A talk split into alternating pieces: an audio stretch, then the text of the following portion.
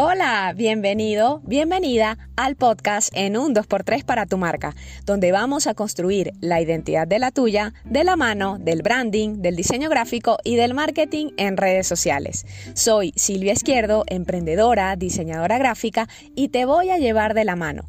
Paso a paso, te contaré cómo lograrlo para que se enamoren de ella y el mundo entero la conozca.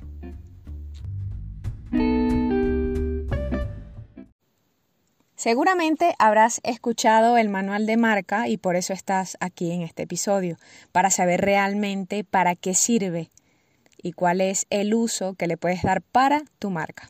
Antes de decirte para qué sirve, te diré qué es. Muchos de mis clientes me dicen, Silvia, ¿con qué se come eso?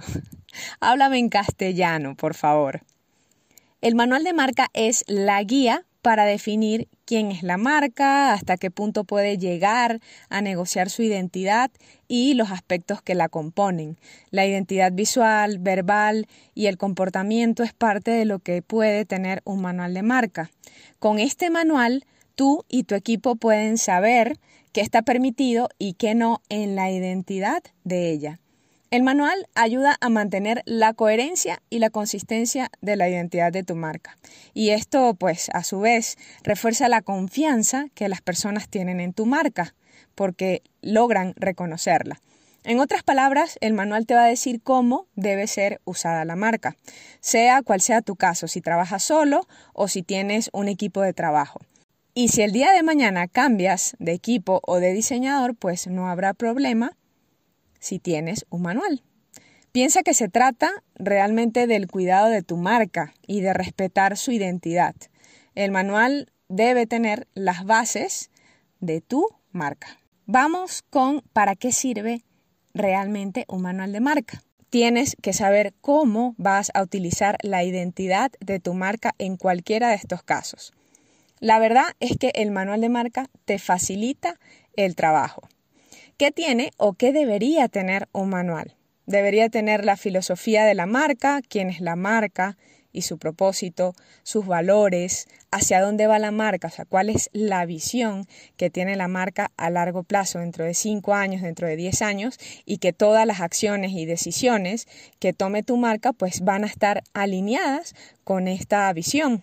También debe contener la personalidad de la marca, la voz de tu marca cómo realmente habla tu marca y cómo esto se ve reflejado no solamente en la parte visual, sino en los textos que tú vayas a escribir, en cuáles son, como te decía, las decisiones que la marca vaya a tomar. En relación a la parte visual, debería tener el estudio del logotipo. ¿Cómo es eso, Silvia? ¿El estudio del logo qué? el estudio del logotipo.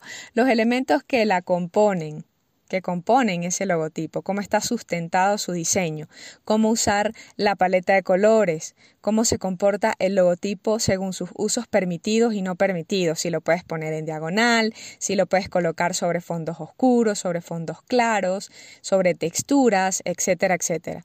Debería también tener el tipo de letra, cuál es la tipografía que va a utilizar tu marca o la identidad de tu marca, diferentes versiones del logotipo, lineal, negro, blanco, a color, en la papelería, un folder o carpeta, la hoja membretada, la firma digital, aplicaciones como uniformes, pendón, el sitio web, en, el, en relación al material POP, lo que se conoce como material promocional, agenda, una taza, agendas, brochure, por ejemplo. La identidad para redes sociales, las publicaciones e historias, las portadas de los reels, los videos, etcétera, etcétera. Vas a tener todo esto en un solo documento. Van a aparecer todos los elementos visuales y la esencia de la marca. Un manual de marca puede tener también o podría tener también qué música va a usar tu marca, acorde a la personalidad y acorde también a sus valores y cómo usar la música en las piezas audiovisuales o en los videos que tu marca vaya a utilizar no solamente en redes sociales, sino fuera de ella. También puede tener a qué tendencia se puede pegar la marca, qué ola puede surfear, porque no la marca no va a surfear todas las olas o no va a entrar en todas las tendencias. Y esto es importante que lo tengas definido. Pregúntate qué tanto quieres cuidar tu marca, su comunicación, los detalles de su identidad, para también mantener esa coherencia, esa consistencia de la que te hablaba hace unos minutos atrás, porque eso va a permitir que la persona que la vea la pueda reconocer. Ahora, es importante saber que este manual no es una camisa de fuerza, es una guía puede ser que la marca en algún momento tenga un refrescamiento de la identidad o que tú hagas una campaña especial en el que se cuiden ciertos detalles de la marca, pero que también haya libertad. Y eso es muy importante que tú lo tengas en cuenta para que tampoco llegue el momento en el que eh, tengas que hacer algún cambio o atreverte o incluir, obviamente, la creatividad en tu marca y que te sientas como que atado y que, bueno, esto no se puede hacer, no, esto tampoco, no, esto tampoco. Esa no es la idea del manual. La idea es poder cuidar tu marca, que sea una guía que te facilite el trabajo a ti y a tu equipo y que permita mantener en el tiempo esa coherencia y esa consistencia de marca que va a hacer que las personas que la vean confíen realmente en ti.